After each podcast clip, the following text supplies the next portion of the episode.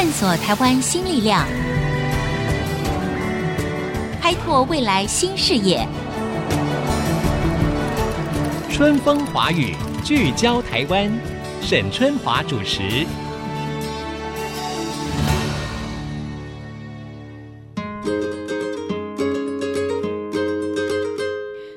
朋友，大家好，欢迎收听 IC 之音主客广播 FM 九七点五春风华语聚焦台湾，我是节目主持人沈春华。今年呢，就是二零二零年呢，受到了疫情的影响，我想生活各项所需呢，都哎大幅的步入了远端啊，数位化了。这也使得线上学习的平台呢，就更加的蓬勃发展了。那么有一项这个资料指出呢，到了二零二六年的时候哦，全球的线上学习市场的规模呢，可能会达到三千七百五十亿美元啊，这就是个天文数字的概念了哈。各位再乘以类似像三十的话，它就是兆元的商机了哈。事实上呢，台湾呢也有不少的线上学习的平台。那么在百家争鸣的情况之下，到底这些线上学习的平台怎么样能够抓住机会，站稳他们的市场？那对于消费者来说，又开启了什么样新的学习的模式呢？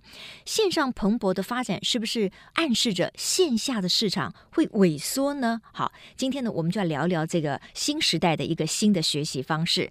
今天在我的节目现场的是好学校的共同创办人也是执行长哈，就是好好的执行长江前伟啊，他的英文名字叫阿诺，他的朋友也叫他阿诺，我就叫他阿诺。阿诺你好，春华姐你好，呃，听众朋友大家好。好，嗯、阿诺，据说你们的这个好好哈，是台湾最大的线上学习平台啊，啊，这个是你们自称的还是人家 冠以你们这个荣耀？那有没有什么样比较呃客观的数据？了解，呃，不敢自称就是最什么，因为我觉得就像最好，每个人心中的定义都不太一样。嗯，但是我们现在的确以多元的主题这种开课面向来说，我们的课程数的多元性，还有我们的老师的数量，嗯，当然其实以我们的付费人数来说，应该也算是目前是众平台里面是最多人的。我们现在大概是四十万的注册会员，其中有超过一半二十万是付费会员，所以我的朋友有时候会开玩笑说：“哎，你现在也是在办理。”一间台湾蛮大的学校，有二十万的学生在你们那边上课。呀，yeah, 没有错啊，事实上是如此啊，只是他学习的工具跟方式跟过去是不太一样的哈。是你刚才提到了一个关键数字，就是说你们有四十万的会员，对、嗯，注册的会员是。那其他的线上学习平台，因为最近这几年也出现很多、对呀，那所以会感受到竞争的压力吧？不会，我觉得 有点硬着头皮说不会的感觉。对对对，应该说，呃，吞了一下是，我觉得他就像刚刚春华姐有提到，因为又因为疫情 COVID 的关系，其实线上课程已经存在好久了，但是一直以来好像没有蔚为显学，反而是今年疫情之后，大家开始突然觉得，哎、嗯，我们应该线上学习，线上学习好重要、好棒棒的时候，对，开始。这些厂商还有很多同业的朋友出来做的时候，其实我觉得大家是在共同教育市场，嗯，嗯，嗯，然后大家都用不同的方式，就像刚刚开录前我们有在闲聊，就是说可能有些人是用订阅的方式，有些人是用音频的方式，嗯，其实我觉得这也都是一种线上串流或者线上教学的一种方式，所以我觉得百家争鸣，然后。共同教育市场，然后一起把更好的服务推广给大家，是我一直还比较在意的。嗯、我还是对于台湾现在比较大的所谓线上教学平台的 scale，就是它的规模到底有多大？我觉得可能要跟听众朋友们来这个分享一下。你刚才说你们有四十万的会员嘛？哈，然后你们有多少堂？嗯，就是你有多少位老师？这样讲好了。我们现在有快要四百位的老师，四百位老师，那开出几种课程？大概五百堂了。OK，也就是说，有些老师是一个人，他可以开两种不同的课程。对，他有的老师甚至开了六堂、七堂课程，这样、哦、一直开，因为他的学生一直想要跟他去做更延伸的学习，他就可以在我们平台上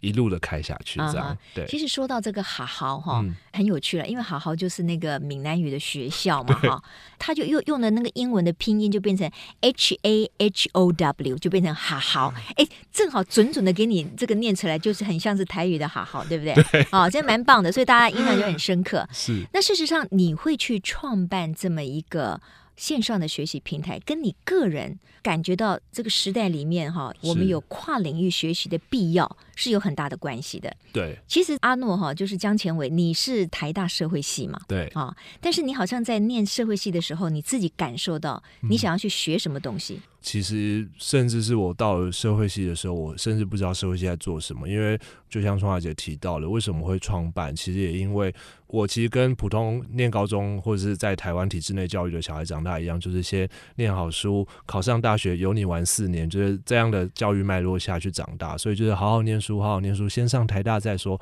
最后到了社会系，没关系，你再去思考你的人生。嗯嗯嗯。就到了台大之后，我发现说。我身边好多同学都找不到自己的兴趣，都好会念书，很会会计，超会算会计的，但是不想当会计师。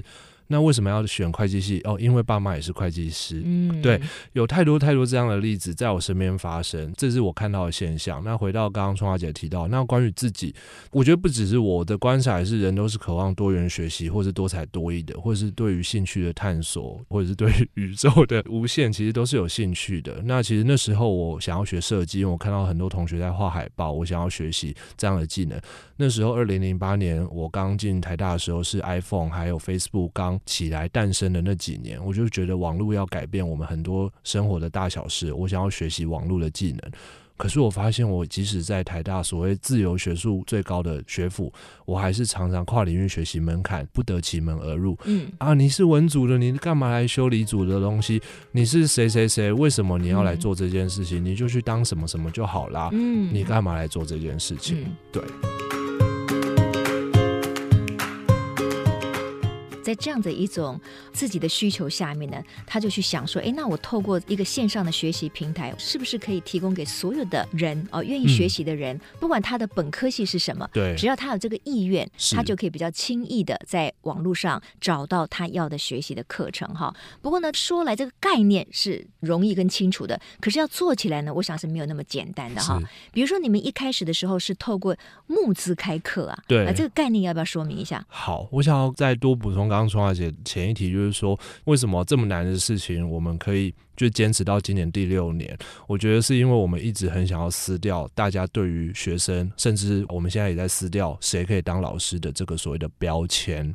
像我刚刚提到了，你是文组这张标签，你就不应该碰理组的东西。过去我们有太多了，你是女生，所以你不应该学什么；你是男生，所以你应该要学什么。所以我一直很希望，就是可以把这个标签跟限制拿掉之后，让大家可以轻松的去跨领域学习。那我撕掉标签的方法，其实我最一开始的方法是我先撕掉老师的标签，嗯，我先撕掉了谁可以当老师这件事情，因为我发现，哎，我理工科的同学他也可以教我微积分，为什么我一定要跟我教授学微积分？嗯，我念资工系的朋友，他也可以教我写网站，而且他写网站还有他的特殊的风格跟他的视觉在，我也想要跟他学习。所以回到春华姐刚刚提到的问题，说我们最一开始是用募资这件事情来开课的时候，为什么会有这个 idea 呢？其实是。因为我们一开始要挑老师的时候，我们就在反问自己，到底谁可以来我们平台上当老师？那最一开始，其实我们是四个臭男生一起创这个平台，就是我跟我台大几个同学。我们知道我们的世界有狭隘性在。举例来说，今天如果有一个人要来我们平台上拿毛巾跳健康操，然后他说这样课要卖一千块，我们要不要让他上来？我们会扪心自问，会觉得我们可能不会那么有感觉。可是会不会市场上是有需要的呢？只是我们不知道，可能很多人需要这样的知识跟技能。最后辗转了，一直在辩论说要从什么主题开始之后，我们觉得，哎，也许我们可以去参考一个概念，就是由大众。那时候其实募资、群众集资这个概念在起来，大家很流行，就是说由 market driven、demand driven 的概念，而不是是 supply 端决定、就是由市场的导向对取代原来的原创的这个导向，对制造过程，制造过程。所以我就觉得，哎，这个 idea 很不错。如果我们也把它结合在线上课程，而且好像没有人做过，应该很酷。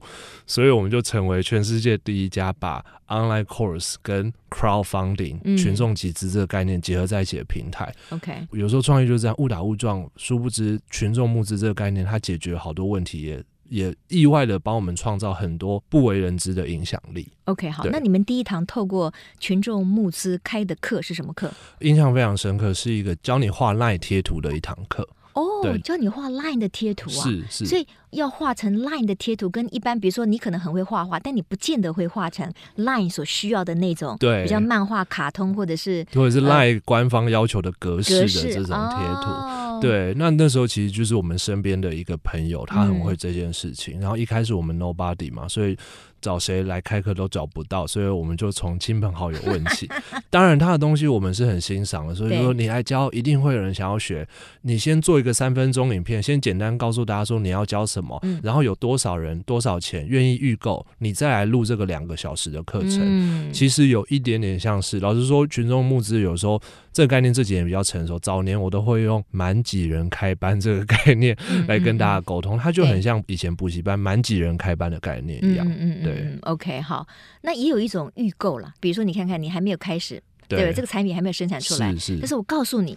你若先愿意有这样的一个费用的话呢，你可以得到什么样的一个商品，是对不对？对。好了，那就是说，你刚才也提到了，在你的注册会员里面，其实有大概将近一半是要付费的，对、嗯。那也有另外一半是免费的，对。那你的付费跟免费的课程，你是怎么样来定义呢？怎么样分？好问题。其实我老实说，我们是今年二零二零年的，也就是我们公司正式满五年之后，我们才第一次做免费的课程。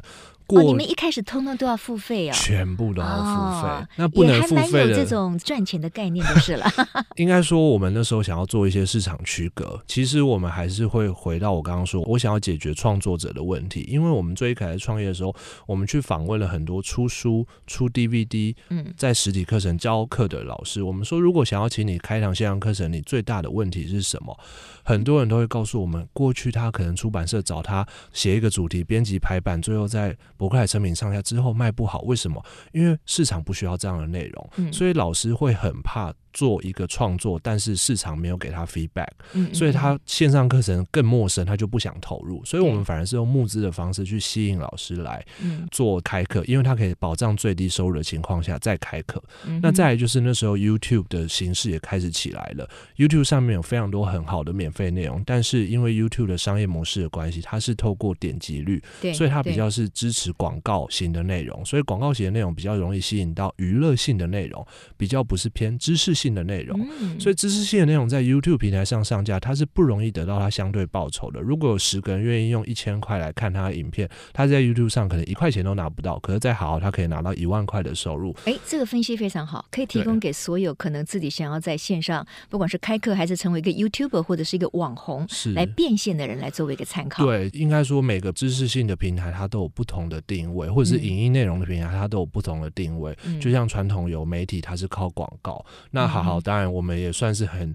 我也觉得当初蛮有 guts，from day one，我们就是全部的东西都是收费的。嗯。我们是今年做到第四百堂课程的时候，嗯，在今年四月，也是因为总统府当时候因为疫情紧绷的关系，我们才做了第一堂，有点像是介于公益跟免费。啊，我们去那时候去邀请。第一堂免费是教什么呢？我们那时候是前副总统陈建仁先生，他来教这个疫情期间要怎么样面对疫情不恐惧的这一堂课程。哦，对，哎，听起来是很公。公益对不对？不过他当然也非常的有用哈，尤其是在疫情期间。对，好啦，我们要先进一段广告了哈，因为这个越聊就越有趣了。那包括就是说，到底现在线上的学习平台或者是好好他们提出的各种五花八门的学习课程有哪一些呢？嗯、那如果你真的想当老师，你就可以上去开一个课吗？哎，那可不一定哦，这中间是需要把关的。嗯、稍待一会儿再回到春风华语聚焦台湾。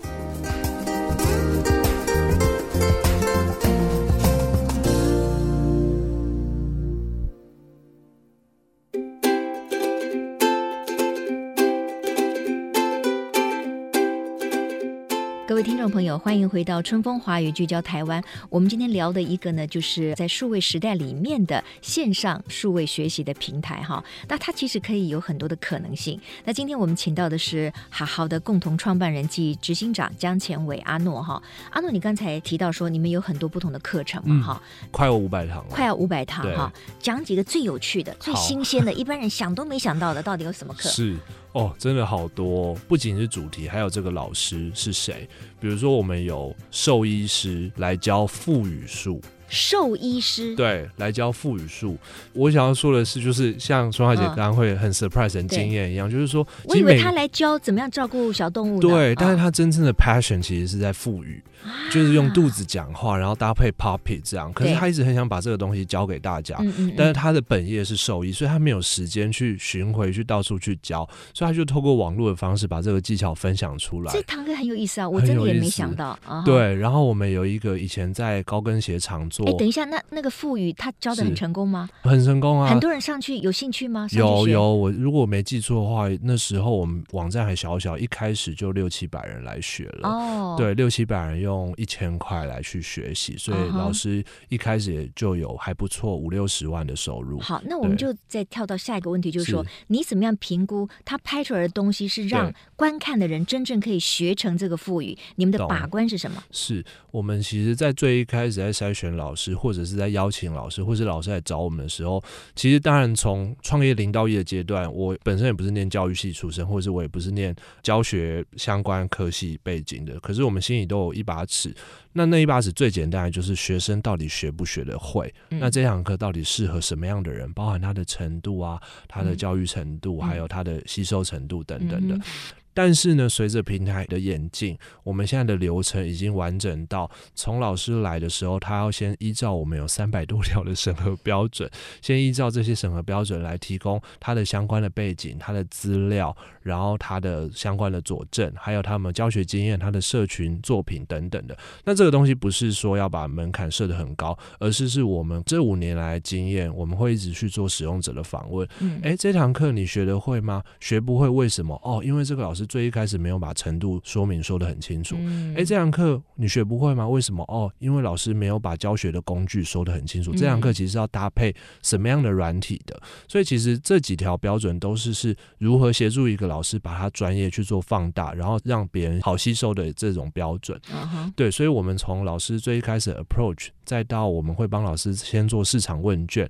请问现在大众最想要学的是主题 A 还是主题 C？嗯，那老师确定主题 A 之后，进入课程提案的准备，然后我们会协助老师把它从会做变成会教，帮他去解构。那我们解构的方法有很多种，这边可能有点太深了，就是我们透过访谈的方式等等的。好，那就是说最后来讲，拍是他自己要拍，还是你们可以协助他拍摄？我们也可以协助他拍摄。那举例来说，在五年多前的时候，iPhone 手机摄影还不发达的时候，十堂课程老师有七堂是我们要自己下去拍的。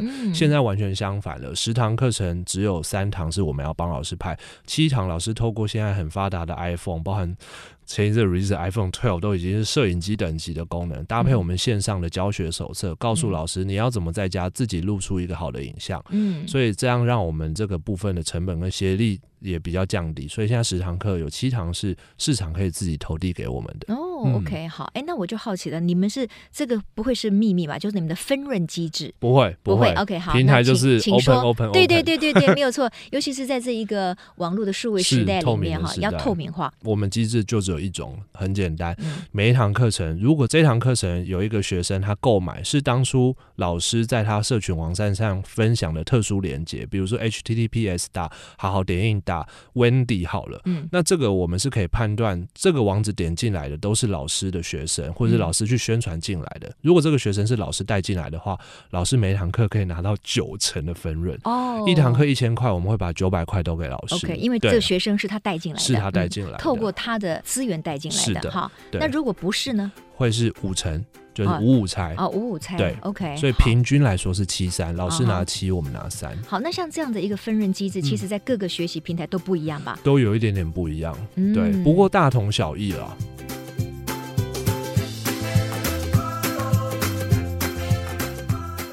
那刚才因为我们提到了到底有哪些有趣的课程嘛，哈，那我第一堂课我就就问了他到底怎么样分润啊，怎么样监督机制等等的。那你刚才就是又提出来就什么高跟鞋啊？你说？对对对，有一个老师他以前在百货公司卖过鞋，然后他后来也在鞋厂里面当过就是 PM，就是专案经理管理，所以他碰过很多鞋厂的东西。他教大家如何分析一双适合你，而且 CP 值性价比高的高跟鞋。哦然后他在课程里面呢，他就把很多的名牌的高跟鞋直接撕掉、拆开来，告诉大家说，其实名牌高跟鞋里面八八八材质跟你路边可能两三千块的材质是一样的，甚至是如果你的脚型跟什么样，你比较适合穿什么。他透过很生动有趣的方式来教大家如何挑选高跟鞋，我觉得也是一个大家应该从来没有想过的课程主题。对，也蛮有趣的。对，不过他这样，他成本也很高，因为他要买好几双这个名牌高跟鞋的话，可能他以前工作有样品、哦、累积下来什么之 类的。对对而且那时候很特别，那个老师在英国，嗯、他后来嫁去英国了，所以那堂课程是我们线上协助他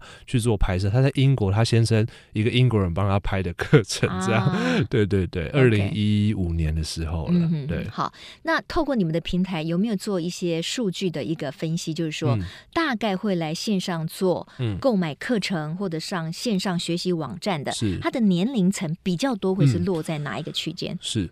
我得说，我觉得科技教育或者是教育科技最大的特性就是它欢迎所有人，然后它会让所有人看见他都有在学习的可能。那以我们目前平台来说，其实每一个年龄层的波段都有，这是我非常开心的一个数字。十八岁以上跟六十五岁以上的人都有，嗯、但是的确现在还是集中在二十五到三十五岁，是我们第一名的 TA，、嗯、就是 Target Audience。对，第二名的观众是在十八到二十五岁，也就是大学、高中刚进入职场的这一群人。对，那我觉得跟我们平台调性还有我们创办人的。年纪可能也有一点点关系，嗯嗯对对对。OK，好。不过我知道，因为网络时代或者是数位时代哈，数位经济它其实是不断的在变动当中，对它的改变非常的快速，是。所以要不断的开拓新的商机或新的触角。那我知道你们现在除了对一般的所谓的、嗯、呃大众消费者之外，你们也开了企业学习市场嘛？哈。那这个是如何切入呢？现在有哪些企业透过你们去做了企业的学习教育？是，其实企业这个真的跟创业有的时候都会，你永远想不到的。了企业内训或者是企业学习这个通路的开启，其实是来自于一通电话。嗯、是二零一七年的时候，我们公司那时候被国税局要求一定要装电话，因为我们就觉得网络公司，然后我们也不需要室内电话，我们就不想装。结果国税局就说不行，你们不能没有市话。后来装了电话，很怕是消费者的纠纷还是什么，结果打来的竟然都是 HR，都是企业里面的人力资源管理部门的人。嗯、对，第一通电话印象很深，他打来说：“哎、欸，你好，我们公司有很多人想要学那堂简报的课程，请问你们有团体学习方案嘛？我说没有哎、欸，你们几个人我可以考虑看看，或者跟老师沟通看看。他说我们量比较大哦，我还想说到底是可以多大？他说呃，我们是某某银行，我们公司有七千个人想要学这堂课。哇哦，你一听也应该乐歪了吧？对，就是一下子上来七千个人。对我那时候就假装说啊，请你稍等一下，我叫我们老板来，然后我就对应该是在旁边偷笑，就说居然来了这么一大群客户。对，我就赶快昂后，然后假装换另外一个人跟他说啊，您好。你你两脚啊？对，对，因为我因为我太兴奋，我掩藏不住。因为公司那时候才六个六七个人的时候，突然接到一个七千个人的单的时候，是是是你是无法想象的。呀呀，太棒太棒了！哈，我觉得线上学习真的是开启了大家跨领域学习的一个非常好的方式哈。就像刚才阿诺讲的，他其实也没有年龄的限制，对，只要你喜欢，你可以在网络上真的找到各种不同的课程。是哈，就是你看看刚才说什么腹语啦、高跟鞋啦，嗯、对不对？如何保养手部啊，或者是五花八门啊，而且品质越来越好，而且品质越来越好，嗯、影片做的越来越好，因为那个平台它可以做的指导或者是把关或者提供的协助，是。会帮助这个课程更有可看性。啊，好，那我们今天非常谢谢阿诺来到我们的节目的现场，那也祝这个学校开更多有趣的课程喽。嗯，谢谢谢谢听众朋友，谢谢春华姐，谢谢大家，也谢谢各位听众今天的收听，我是沈春华，IC 之音竹科广播，春风华语聚焦台湾，我们下周同一时间再会，拜拜，拜拜。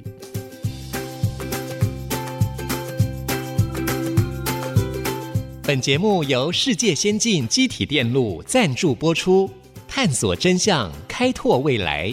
世界先进机体电路与您一起聚焦台湾。